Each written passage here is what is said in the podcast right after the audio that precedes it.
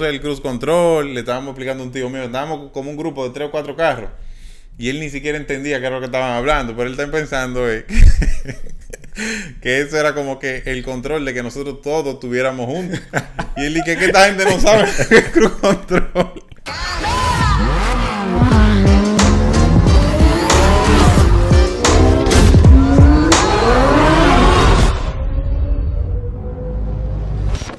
Señores, bienvenido a otro episodio más de El Show de los Conductores. Y hoy le vamos a hablar, o en esta ocasión le vamos a hablar, de un sinnúmero de botones y cosas y funciones que tiene tu vehículo o tenía tu vehículo que tú no sabías un carajo para qué servían.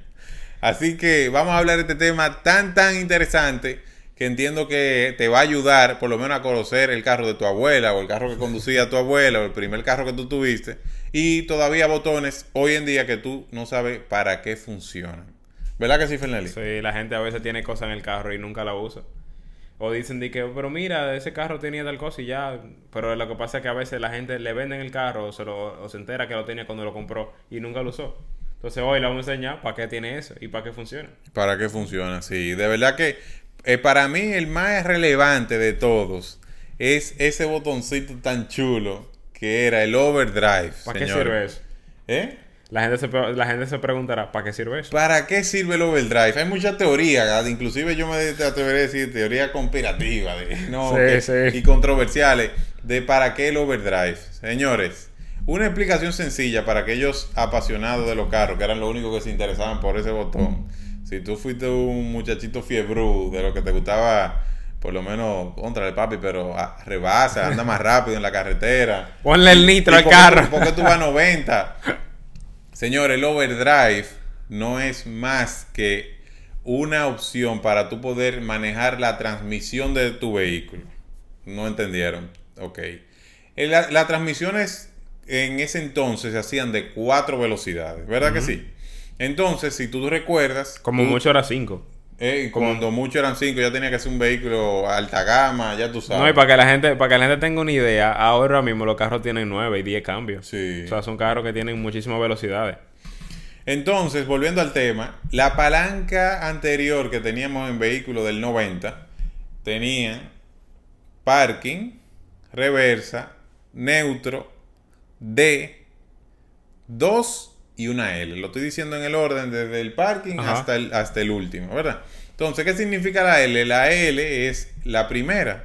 Tiene una L, no sé exactamente cuál es el término. Eh, L de low. De low. De low. Bueno, tiene la L en low porque es para tú, en cierto sentido, utilizarlo para si tú estás bajando una cuesta o viene. Es una, es una marcha baja. Es una marcha baja donde el vehículo te va a asistir a ti con una velocidad tope. Por ejemplo, la primera de un carro que tiene eh, qué sé yo, 40 kilómetros por hora, lo máximo, si uno viene bajando y necesita ponerlo a 20 o 40, sin tener que usar el freno, pues entonces tú usas la L. Hey, Miguel, eso es importante. Pero espérate, que me desvié del tema del overdrive.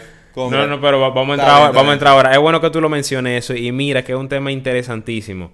Cuando uno va bajando una cuesta muy, muy pronunciada, como por ejemplo la, la, cuesta de Jarabacoa o, de, o de Constanza, que son sumamente largas, no se bajan con los frenos. Nunca con los frenos. O sea, no se, uno no transita deteniendo el vehículo con el freno. Claro. ¿Por qué? Porque cuando tú bajas cuestas muy pronunciadas con los frenos, recuérdense que los frenos son discos y pastillas que van en rozamiento. Entonces así tú detienes el vehículo. Si tú la bajas con una... A través de fricción. Ajá, a través de fricción. Si tú la bajas con los frenos, tú vas a sobrecalentar los frenos a un nivel... Dios. Exacto. Que va a llegar a un punto que va a ser fatal. Entonces, cuando tú lo sobrecalientas el sistema, llega un punto en el que el sistema no frena y te vas a quedar sin freno. Entonces, por eso ustedes ven que pasan muchos accidentes en esos lugares, que la gente se queda sin freno, bajan bajando cuagua, carro. ¿Eh? La carretera se para allá. Exacto, la gente se queda sin freno. Exacto, ¿no? ¿Qué fue lo que él dijo? No, que la gente, el Geo decía ahí atrás de cámara que en la carretera de Samana también. Okay. Entonces la gente se queda sin freno y cuando el vehículo va bajando, tú vas en una colina bajando, te quedas sin freno porque el vehículo tú lo sobrecalentaste el sistema, entonces te va a quedar sin freno. Entonces, ¿qué se debe hacer? Tú usas la L o la primera que un cambio eh, de, de, fuerza, entonces el vehículo va a frenar, va a ir frenado con la transmisión, tú no vas a sobrecalentar ningún sistema y cuando tú bajes la colina ya quita y lo ponen D y va a tener todo tu sistema en excelente condición. Y en vehículos modernos, transmisiones modernas, señores, tenemos el vehículo que tú lo pones en el cambio manual. Ajá, exacto. Y tú ya con, con la misma palanca, donde hace donde la diga menos, la flechita, tiene menos y más, tú le pones la primera, él te va a indicar en el tablero un 1 y ya tú sabes, uno o dos que tú puedes bajar. Y también hay asistencia de control de descenso. Ah, también. puede poner una velocidad de que ah, yo quiero bajar 40 kilómetros por hora y el vehículo no va a pasar de esa velocidad. sí, tú, le das un botón Se va a frenar con el motor de que no pase de esa velocidad. Y entonces tú eh, evitas calentar el sistema de, de, freno. Pero no debíamos del tema. Volviendo, volviendo al overdrive, señores, me quedé. Tenemos la L ¿verdad? Ahora la L, el 2 y la D. Entonces, ¿qué pasa? Los vehículos de cuatro velocidades, 4, 1, 2, 3 y 4, no sé si al revés aquí en la cámara, 1, 2, 3 y 4, resulta que no hay, una, no hay, una no hay el 3, que es de la, de la tercera. Entonces, cuando tú tienes la D y le das al overdrive, quiere decir que entonces el vehículo te va a bajar un cambio de cuarta a tercera y entonces la única forma que uno puede mantener el vehículo en tercera. Y que normalmente si uno quería hacer un rebase en una carretera, la forma de tú bajarle un cambio, de que tú, porque hay, o sea... Que, la que tú le avisas la transmisión, que tú... Exacto, tú le avisas a la transmisión, bájame el cambio para yo tener ya el control inmediato. Mayor cuando yo acelere, el carro responda. Porque la transmisión es un sistema que ella determina en qué cambio te conviene. Entonces, por eso siempre hay un delay cuando uno acelera, de que el carro determine cuál es el cambio correcto dependiendo de qué tanto tú aceleraste para entonces él responder. Y entonces, señores, eso de overdrive, eso, óyeme, eso, la juventud de por lo menos de mi edad, nosotros eh, con ese botoncito era, no, yo de una vez prendo el overdrive. Y, le voy más rápido. Y que mira, que nosotros hicimos, nosotros hablamos de los de las alertas y el overdrive te prende en el tablero. exacto, cuando tú le das al overdrive te prende en el tablero una, una, te prende con un botón para que tú sepas que te ha puesto porque es bueno que tú lo dices ahora también, eso de que, de que te prenden en el, en el tablero, porque tú no puedes pasar de ciertas velocidades con el overdrive. El overdrive tiene una velocidad máxima, creo que son 80 kilómetros por hora. Sí, porque es tercera, o sea, el límite de velocidad es tercera. Exacto, tú no puedes andar y que déjame andar el día entero con el overdrive puesto porque el carro va a correr más, va a tener más power. No, entonces vas a maltratar la transmisión porque entonces la vas a estar limitando a una sola velocidad y entonces ella se va a volver loca, va a decir, eh, tú quieres andar aquí, pero no podemos pasar de tal velocidad en esa, en esa, en esa función. Otra cosa importante es el freno de mano, Miguel. que la gente le dice freno de emergencia. Que en este caso no es un botón, no era un botón antes. Sí, ahora en, los carros modernos es un botón electrónico, pero que la mayoría de la gente cree que realmente en un momento de emergencia tú vas a ese freno y el carro se va a frenar. No, mira, Fernelli, suerte que ahora es un botón. Yo te porque, Porque sí, porque mira, yo a mí inclusive una persona me llamó, me voy a reservar su nombre, un día transitando en la carretera se le presentó una emergencia y jaló la emergencia. Ay, mi y no se puso el vehículo de sombrero porque no había más nadie. Se metió entre unos matorrales, una grama, y no había más nadie por ahí. Suerte que no se encontró con un peatón o una persona, porque el freno de emergencia es freno de mano. Sí, no es para usarlo en una emergencia. Es simplemente para tú parquear tu vehículo y asegurarte de que él no se mueva. De hecho, el simbolito es una P. En el, cuando tú jalas, cuando tú jalas el freno de el freno de mano, te pone una P o una rayita. La alerta que te presenta en el tablero es una P. Ajá, es, una P o un simbolito de el simbolito de interrogación de que de, sirve para tú realmente el freno el freno de mano, porque no es freno de emergencia, la gente le puso ese nombre, pero el freno de, de mano se usa cuando tú detienes el vehículo y se usaba básicamente en los vehículos de, de cambio manual eh, tú cuando detenías el vehículo lo ponías en, neutro, entonces para que el vehículo no se rodara, tú ponías el freno de mano. Y también se usa en los vehículos automáticos, cuando tú te detienes, tú pones el, freno para que el vehículo no ruede o no se, o no se, o no se deslice o lo que sea. Y luego lo pones en parking para no maltratar la transmisión. Para no maltratar la transmisión. Tú sabes, FNL, que otro botón ahora que me llama la atención, bueno, en mi juventud, era un botoncito chulísimo que dañaba inclusive el tintado de los vehículos. No sé si tú recuerdas ese tú le dabas el botón y tú, ven acá, ¿y qué es lo que hace ese botón? Al final, como que no hace nada. Ah, ya, ya, yo creo que sé cuál es. ¿Y ¿Cuál, cuál?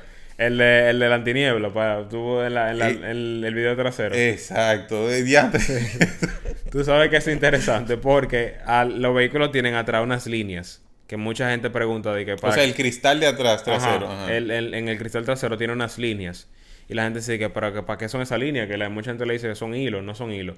El, dentro del cristal hay unas, unas, unos alambres que, son, que están conectados a una resistencia que se usa en países fríos donde, donde cae nieve, pero también lo usamos aquí cuando eh, en la noche cae el, el sereno, que es la, la, No, inclusive también si está lloviendo puede ser que sea... Sí, también cuando está lloviendo, pero básicamente cuando hay sereno, eh, tú, el cristal se te, se te humedece, se te empaña porque se humedece, entonces tú no puedes ver para atrás bien. Cuando tú prendes ese botoncito, eh, el, el, cristal lo que hace es calentar a través de esa resistencia, a través de esos cablecitos que tiene dentro del cristal, se calienta el vidrio y entonces se elimina cualquier humedad o lo que sea que haya que te esté empañando. En caso que sea nieve, te quita la nieve. Entonces Miguel dice que daña el, tintado porque cuando tú lo encendías, el vidrio se calentaba mucho. Se calentaba tanto que el tintado ya tú sabes, se arrugaba. Se arrugaba. Se arrugaba. sabes la cantidad de veces que yo le daba ese botón y yo, pero no pasa nada cuando uno le da el botón. se arruga. Entonces la gente cree que el botón no funciona, pero es que se usa cuando, cuando hay nieve. Entonces, en los vehículos modernos, muchos de ellos lo que hacen es que obviaron el botón y lo que hacen es que cuando tú activas la calefacción, automáticamente prende eh, el sistema. Sí. No, yo no me sabía eso. Claro. Asegúrate viendo lo que tú estás diciendo aquí en cámara. Estoy, estoy, 100%, seguro que es así, no estoy mintiéndole. Lo que pasa es que los ingenieros dijeron, bueno, eh, cuando tú activas la calefacción es porque está haciendo frío afuera. Entonces tú se supone que tiene el vidrio, el vidrio empañado y sea lo que sea va a haber una temperatura que no va, va a impedir que el, sistema dañe el, tintado o dañe el cristal. Entonces lo que hace es que interconectaron el sistema de calefacción con el sistema de anti, de anti, eh, antiniebla en los cristales. Y ya entonces obviaron, en muchos de esos casos, obviaron el, el botoncito. Que la gente le daba y decía no hace nada. Pero era, era para eso. Eh, hay un sinnúmero de botones que nosotros tenemos en el interior del carro. Eh, uno de ellos es el control de tracción también. Que la gente dice, pero ¿para qué sirve eso? Y el control de tracción nosotros lo desactivamos en dos razones, en dos ocasiones. Una de ellas es cuando vamos a pista en un carro que tenga un comportamiento deportivo. Si tú quieres tener el control 100% del vehículo, tú Ah, espérate, hay mucha gente que pista lo entiende como carretera. Hay gente que dice, yo voy a coger pista. No, no. Ay, Cuando digo pista... Sí, por la pista. Cuando, digo pista me estoy refiriendo a un autódromo, a un track day. Cuando tú vas a un track day y tú quieres tener control del vehículo, Tú entonces desconectas el control de tracción, que es el botoncito en el que se ve un carro como en un, en un trayecto de, de, deslizamiento. Tú ahí entonces desconectas el control de tracción. Y el otro es cuando tú estás haciendo off-road y entonces tú necesitas eh, en, alguna, en alguna circunstancia muy especial de conectar el control de tracción para que no te estorbe en la maniobra, entonces tú lo desconectas. Pero ese es un botón que la mayoría de veces no es necesario usarlo en una conducción de uso día a día, en una conducción de ciudad no le pongan la mano si ustedes no saben lo que, lo que quieren hacer con él. Entonces no lo toquen. Eh, hay un sinnúmero de botones. Tú sabes que un botón también que yo tengo una anécdota con mi abuelo que en paz descanse. Es del control de crucero. De velocidad ah, crucero. Wow, sí. Óyeme, hay un sinnúmero de gente que ni se imagina. ¿Para qué sirve? ¿Para qué sirve?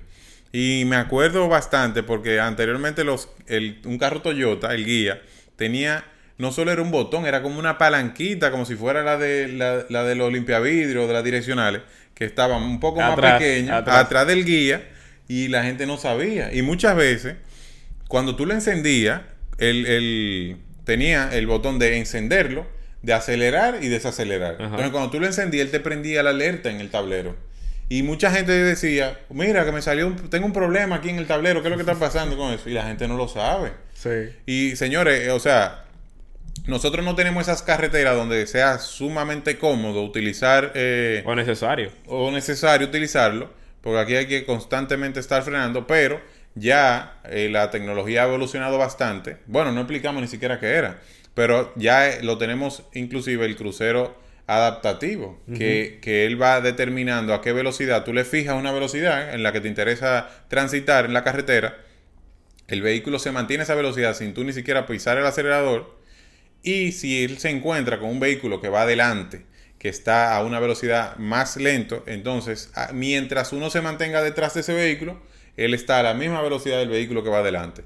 Inmediatamente uno lo rebase, pues entonces él vuelve a la velocidad que uno le había seteado, 100 kilómetros, 120 kilómetros por hora, él vuelve y la, y la alcanza. Y entonces es mucho más cómodo, porque eso es lo que te ayuda, la comodidad. Muchas veces uno se cansa con el pie de estar acelerando y tenerlo inclusive eh, como incómodo, que a mí me pasa porque soy un poco más alto de, de cómo diseñan los carros para... Nosotros lo que son, tenemos los pies largos, tenemos un problema con eso. Siempre, oye O, si no es la rodilla, es el pie o lo que sea. Tú sabes el dolor que le da uno eh, de pie una carretera aquí, aquí, aquí. Sí, ¿no? Porque uno tiene el pie eh, en cierto sentido recogido. Y nada, volviendo al tema de los botones, ese botón, mi abuelo una vez estábamos de viaje y nosotros hablando que no, que mira, que usa el cruise control, le estábamos explicando a un tío mío, estábamos como un grupo de tres o cuatro carros y él ni siquiera entendía qué era lo que estaban hablando, pero él está pensando eh, que eso era como que el control de que nosotros todos estuviéramos juntos. Y él dice que esta gente no sabe el cruise control. Ay, Dios mío, increíble. El cruise control realmente, la función que tiene, como tú decías, Miguel, para el que no, no terminó de entender, es mantener una, una velocidad eh, prudente que ya tú hayas seteado. Por ejemplo, tú vas, casi siempre funciona después de los 80 kilómetros por hora. Tú le das, entonces el vehículo se va a mantener a esa velocidad a la que tú ibas y va a, permanecer en esa velocidad hasta que tú frenes. Cuando tú frenes o tú aceleres, eh, también él, se desactiva. Entonces, si tú quieres volver a ponerlo, tú lo activas. Eso se usa mucho en países como tú decías eh, donde hay trayectos largos de carretera, eh, donde nosotros vamos a ir a una velocidad constante por mucho tiempo, que no es en ciudad, en ciudad no lo va a activar, lógicamente. Entonces el control de crucero adaptativo ya viene en vehículos mucho más modernos, con el, con, bajo la misma eh, configuración, pero integrando la inteligencia de los radares, en lo cual él, sigue al vehículo que va adelante, sigue el vehículo que va adelante frena, él frena, y también ese mismo control del crucero adaptativo funciona también en ciudad. Si se te atraviesa un motorista o lo que sea, el vehículo se frena también. No, pero eso, eso es una combinación de el porque el, eso lo quien te frena es el forward collision warning. Sí, que va muy, que va muy conectado al sistema. mezclado uno con otro. Sí, claro. Va, va muy conectado al sistema, pero siempre en todo momento va eh, monitoreando lo que va alrededor del vehículo y si en algún, en algún caso muy específico tiene que intervenir, lo hace. Exacto. Otro botón ya de vehículos más modernos que, que llama mucho la atención, el de Start Stop. O sea, el, ah, sí, sí. el, el botón, en cierto sentido, es un sistema eh, la, gran mayoría de vehículos modernos buscando ahorrarte combustible. Y, reducir emisiones. Y reducir emisiones, correcto. En el momento que tú estás totalmente detenido y él se encuentra con su batería bien cargada, pues entonces el vehículo se apaga, el motor continúa todo encendido dentro del vehículo, radio y demás, y ah, el aire también, el blower, continúa soplando entonces él se apaga y mucha gente dice, oye, a mí inclusive, yo he vendido vehículos donde uno le explica al cliente, ¿usted sabe lo que sí? Yo sé, todo el mundo sabe. Y cuando se van al vehículo se me apaga. Y mira, es increíble que una gente que compra un vehículo nuevo siente, si se le apagó el carro, que el carro tú, que tú le vendiste tiene un problema serio. Sí, sí. Porque inmediatamente se apagó un carro, eso es problema, mira. Muy, la, gente, la gente entiende que cuando el, el carro se apagó se dañó, pero es que es parte de la tecnología. Parte de la tecnología, sí. Y otro botón que, que es bien curioso porque nadie lo entiende, en cierto sentido, visualmente el logo que tiene, nadie lo entiende, el, el, el, de mantenerte dentro del carril. El lane assist. Oye, me llegó a la mente de que tú mencionaste el, el stop and start, me, me recordó el, el, lane assist. Y, me, y tengo una, una anécdota bien ápera con el lane assist y fue una vez que yo estaba manejando una serie... No, pero hay que explicarle a la gente lo que es. Sí, lo voy a explicar ahora. el, el, el lane assist yo estaba manejando un SRT y ese sistema lo que hace es que lee las líneas de la calle, entonces para evitar que tú te vayas a hacer un cambio brusco de, de, de, carril, el sistema siempre, como va leyendo la línea, te mantiene dentro de la línea. Como está conectado. No, inclusive si uno se duerme o, o cualquier cosa. Exacto, el vehículo no va a, salirse del carril. del, carril. O él va a tratar de mantenerse. Exacto, va a tratar de mantener el vehículo en el carril para evitar un accidente o evitar que, tú te salgas rápido y el, que el conductor que venga rápido, eh, que venga al lado de ti, vaya a tener eh, que, frenar o lo que sea. Entonces así evitamos accidentes. Entonces una vez yo iba manejando un SRT que tenía ese sistema y lo tenía activado. Yo voy tratando de, manejar, lógicamente no, sé, no voy saliendo de carril ni nada, pero iba manejando y me iba a cambiar de carril y siento que el vehículo como que me está haciendo fuerza y no me está dejando. Yo lo más lejos que tenía, aunque conocía el sistema, era que él estaba activado. Y yo digo, pero yo siento como que me está frenando, pero no le digo a nadie, simplemente estoy pensando en mi cabeza. Siento como que el vehículo me está frenando, es que le está faltando aire en una goma o algo así. Y se me, o tú sientes que te jala por un lado. Ajá, me está jalando por un lado, algo raro. Pero me, me pongo a, chequear en el, en el clúster de instrumentos y veo que me está, que está activado y que me está avisando. Y digo, ah, pero esta vaina, qué pendejo soy yo. Lo desactivé y ya el vehículo iba como yo quería, por donde sea. Por donde sea. Pero es una tecnología buena porque a un momento, en una conducción de carretera te ayuda mucho. Porque tú no tienes que estar pendiente si voy por el, por el, el carril que yo quiero. Siempre el vehículo va a tratar de asistirte y va a ser una conducción mucho más inteligente y mucho más segura. Eh, son tecnologías que la verdad ayudan muchísimo. Uno se la encuentra pendeja y a veces te incómoda, pero te ayudan muchísimo. Sí. Otro botón interesante ya que tienen vehículos modernos es el auto hold, que ah, la gente no normalmente no lo usa, pero por lo menos para mí algo que te ayuda bastante y más nosotros que tenemos un país tropical, donde hay un sinnúmero de tapones y tránsito por doquier. Digo, nosotros somos internacionales, y nosotros vivimos en República Dominicana. Hay que, de verdad, hay que decirlo.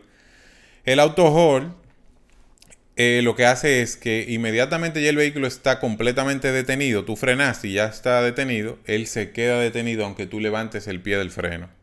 Si tú eh, te encuentras, que muchas veces pasa, eh, tú estás detenido y tienes que buscar algo de, en el baúl, en el baúl no, pero en la segunda fila, y tú tienes que levantarte un poquito para llegar hacia atrás. Sin tener que poner el parking. Sin tener que poner el vehículo en parking, pues si tú tienes el auto hold también te funciona. Sí.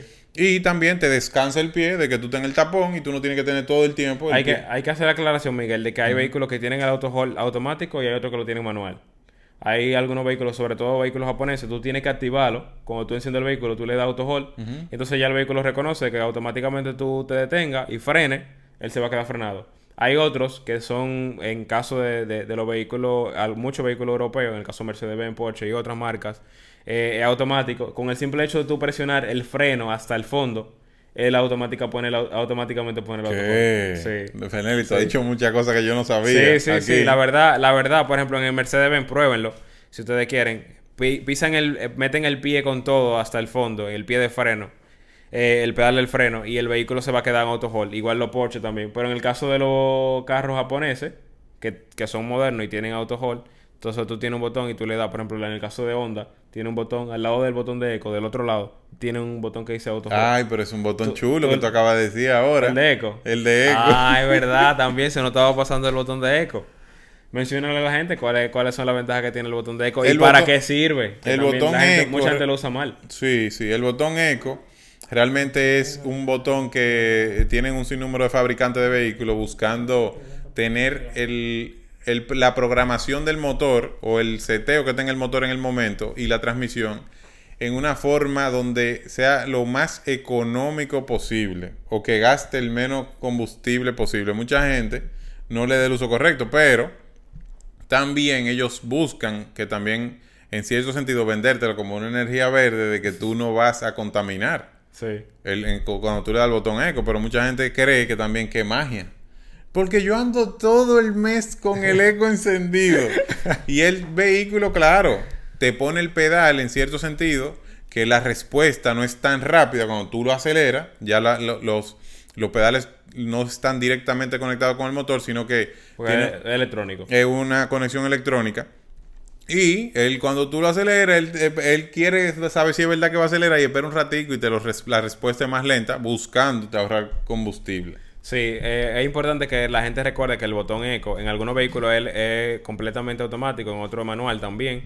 Y cuando es manual, nosotros debemos de conectarlo cuando vamos en carretera. ¿Por qué? Porque el botón de eco lo que hace, como Miguel decía, era controlar la respuesta del acelerador, pero hace una combinación entre todos los sistemas del vehículo para restarle carga al motor y así evitar que el motor consuma por encima de lo que debería. Una de esas cargas es el compresor de aire acondicionado. Cuando el, cuando el motor entiende que, como uno de los accesorios que más consume, cuando el motor entiende que está sobrecargándose, entonces tumba el compresor. Y mucha gente en carretera dice, pero yo siento que el aire no me está enfriando. Lógicamente, no te va a enfriar porque tú tienes el botón de eco y el vehículo lo que hace es dice, tú me estás pidiendo aceleración, tú me estás pidiendo respuesta, entonces te voy a tumbar el compresor.